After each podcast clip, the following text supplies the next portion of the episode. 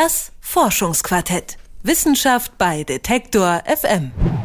Wie lassen sich per Twitter Grippewellen vorhersagen? Wie bildet sich die Sprache im Gehirn? Und was können wir von Tieren über den Klimawandel lernen? Das sind so ein paar der Fragen, die wir uns hier wöchentlich anschauen im Forschungsquartett, wo es ja immer um eben Forschungsergebnisse und Projekte geht. Und jetzt am Ende des Jahres wollen wir mal zurückblicken auf das Jahr 2016 aus Forschungssicht und was da besonders spannend war. Und das machen wir mit dem Kollegen Mike Sattler, der das Forschungsquartett für uns betreut. Grüß dich. Hallo, Alex, grüß dich.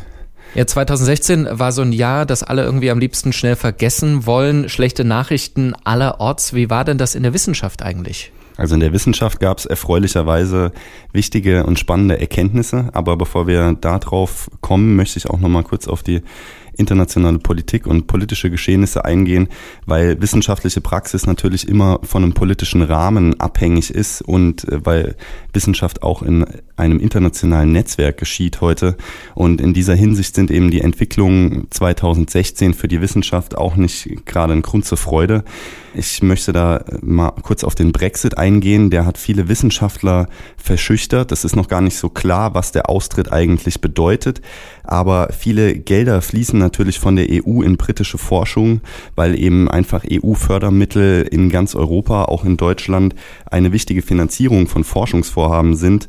Und es ist jetzt nicht klar, wenn zum Beispiel jetzt Anträge gestellt werden, auch in internationalen Kooperationen innerhalb der EU von britischen Universitäten, deutschen Universitäten, kommen die durch, gibt es da Gelder und man braucht einfach so eine gewisse Planungssicherheit für längere Forschungsprojekte. Das ist gerade alles etwas ins Wanken geraten und die ausländischen Wissenschaftler, vor allem auch in England, fühlen sich eben sehr unsicher in Bezug auf ihre Karrierechancen. 16 Prozent des Personals an Hochschulen in Großbritannien kommen aus dem EU-Ausland. Die bangen jetzt um ihre Karriere, die bilden Netzwerke, um sich zu vereinigen, um zu schauen, was können wir da machen, um unsere Position zu stärken und um die Wissenschaft zu fördern, was auch immer kommen mag.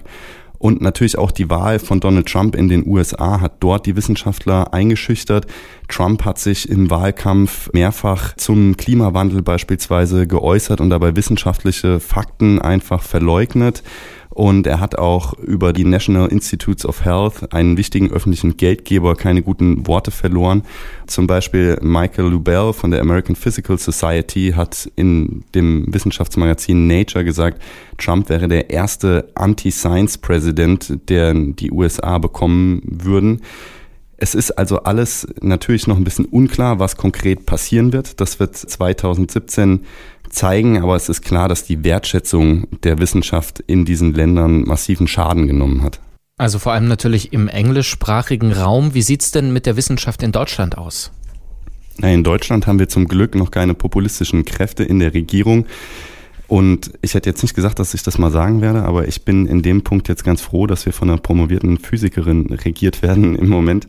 Äh, also in Deutschland lässt sich so ein Trend jetzt außer den eben Umfrageergebnissen oder den, den Wahlerfolgen von äh, Parteien, die eben auch so in das Postfaktische reingehen. Abgesehen davon lässt sich jetzt kein Trend ausmachen. Es gibt zum Beispiel, das hat der Stifterverband für die deutsche Wissenschaft gerade bekannt gegeben, einen neuen Rekord bei den Ausgaben der Wirtschaft für Forschung und Entwicklung. Es gehen jetzt drei Prozent des Bruttoinlandsprodukts sind 2016 in Forschung und Entwicklung geflossen. Das ist zum Beispiel ein Ziel, was Großbritannien gerade verfehlt hat. Und ich denke, wenn die private Wirtschaft auch so dahinterher ist, dann sieht man eben doch, dass es noch eine Wertschätzung von Wissenschaft und Forschung bei uns gibt. Also das so der Blick auf die Rahmenbedingungen. Äh, gucken wir mal so auf einzelne Projekte. Äh, du hast ja das ganze Jahr dich eben mit verschiedenen Forschungsprojekten beschäftigt hier in der Serie. Was waren so deine Highlights 2016? Also ein Highlight war für mich das Wissenschaftsjahr selbst, also das Wissenschaftsjahr, das sogenannte, das vom Bundesministerium für Bildung und Forschung ausgerufen wird. Und dieses Jahr war das Thema Meere und Ozeane. Und ich persönlich finde es einfach ein super spannendes Thema. Dieses Wissenschaftsjahr bedeutet jetzt nicht, dass besonders viele Gelder in die Forschung in diesem Bereich fließen, sondern es geht eher so um die Präsentation. Also es gibt viele Ausstellungen, Schulprojekte und so weiter, eher im Bereich Wissenschaftskommunikation. Wir haben auch dementsprechend im Forschungsquartett so einen leichten Schwerpunkt, kann man sagen, auf dem Thema Meeresforschung gehabt. Wir haben zum Beispiel über Tiefseeforschung gesprochen, wir haben über Algen gesprochen, die Stickstoff aus der Atmosphäre für andere Tiere nutzbar machen. Ganz wichtig in Bezug auf das Weltklima. Wir haben über Nährstoffkreisläufe in Korallenriffen gesprochen, Atmosphärenchemie über dem Atlantik. Und ja, ich denke, das ist ein ganz wichtiges Thema, gerade weil eben diese Verbindung zu dem Klima gegeben ist, weil die Ozeane einen ganz wichtigen Beitrag zu unserem Klima leisten. Und ich glaube, das ist dieses Jahr auch schon ganz gut so in der Breite angekommen. Und dieses Jahr ist es eben auch so, dass das Wissenschaftsjahr für zwei Jahre geht. Das heißt, 2017 geht es noch weiter zum ersten Mal.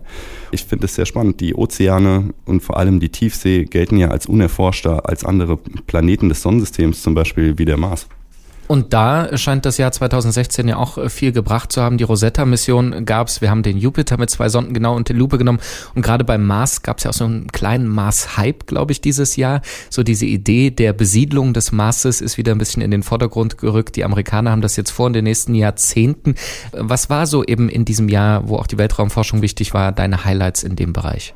Also das mit dem mit dem Mars, das ging mir auch so, das ist mir auch aufgefallen. Ich glaube, es gibt noch mal so wirklich einen Drive für diese Idee, wir können den Mars besiedeln beziehungsweise wir können da auf jeden Fall Menschen hinschicken und wieder zurückholen. Natürlich der Marsianer, äh, großartiger Film, der das Ganze sehr populär gemacht hat, aber auch in der Wissenschaft merkt man das so ein bisschen.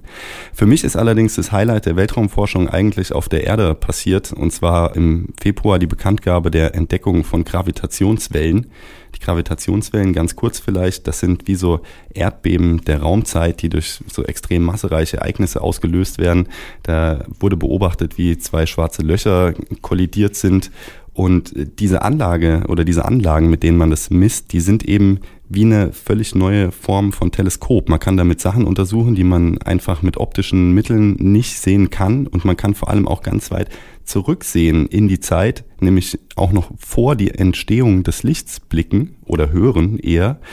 Und deswegen werden da in den nächsten Jahren, glaube ich, sehr spannende Ergebnisse auf uns zukommen. Jetzt wurde gerade bekannt gegeben, dass man vielleicht, obwohl man erstmal gesagt hat, also diese Gravitationswellen sind ein Beleg für die Relativitätstheorie, dass man vielleicht mit diesen Messgeräten zeigen kann, dass doch im schwarzen Loch innen die Gesetze der Relativitätstheorie zusammenbrechen.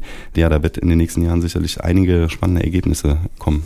Also gerade in der Weltraumforschung da ja durchaus ein Durchbruch in diesem Jahr.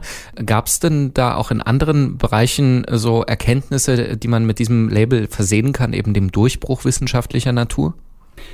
Ja, tatsächlich. Also in den Lebenswissenschaften stand 2016 eindeutig die Genschere CRISPR im Mittelpunkt. Die ist zwar schon in den letzten Jahren massiv beforscht worden, aber eben 2016 jetzt verstärkt auch eingesetzt worden.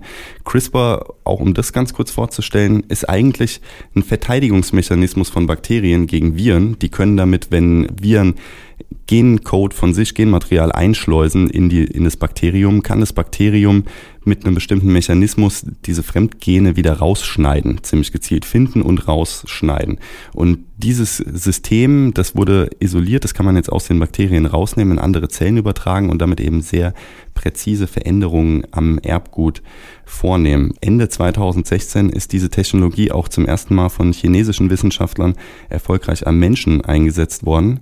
Ich denke, auch da ist jetzt auch eher so ein Ausblick in die Zukunft, wird 2017 sehr spannend werden. CRISPR ist nämlich nicht nur sehr präzise, sondern auch sehr preiswert und deswegen kann man das sehr vielfältig einsetzen. Also in der Genforschung, äh, natürlich auch im Weltraum und in den Ozeanen ist viel passiert dieses Jahr. Wir haben das natürlich zum Teil begleitet hier in unserer wöchentlichen Serie im Forschungsquartett und all die Sachen, die Mike Sattler gerade vorgestellt hat, die können Sie auch nochmal nachhören dann in aller Länge zu den Einzelthemen äh, bei uns auf der Webseite detektor.fm. Nächstes Jahr gibt's dann natürlich neue Forschungsquartette, neue spannende Themen und wir haben jetzt aber erstmal zurückgeschaut auf 2016 mit Mike Sattler. Vielen Dank dafür. Das Forschungsquartett. Wissenschaft bei Detektor FM.